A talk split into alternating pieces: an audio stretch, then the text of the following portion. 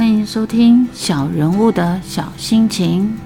每天的生活虽然忙碌又一成不变，但只要感官接触到的人事物，心里那一丝丝的感受便油然而生。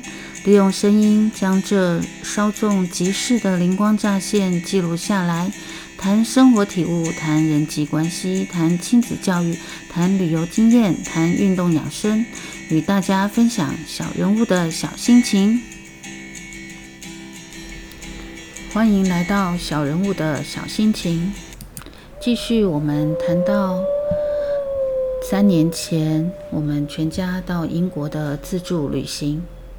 这次的旅行，我们计划搭乘火车，先到达北方的爱丁岛，再从北方一路南下。所以在二零一八年的二月三号，天未亮，我们全家挤到车站，准备搭七点的火车前往爱丁堡。我们是在国王十字车站搭乘火车，一早伴着晨曦前往爱丁堡。远处的阳光被景物遮掩，若隐若现。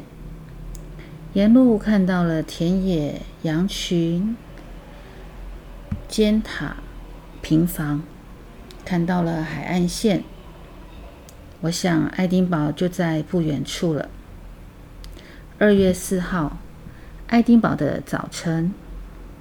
今天跟着三天两夜的 tour 前往天空岛，一个非常科幻的名称。一路上，导游兼司机利用影集和音乐介绍景点，在小镇品尝道地甜点和浓郁咖啡。在中午小憩的公园教堂前，吹着冷风，吃着超市的即食素食，这是旅行中必须的坚毅克难的随遇而安。白雪、云雾、美景，一直映入眼帘。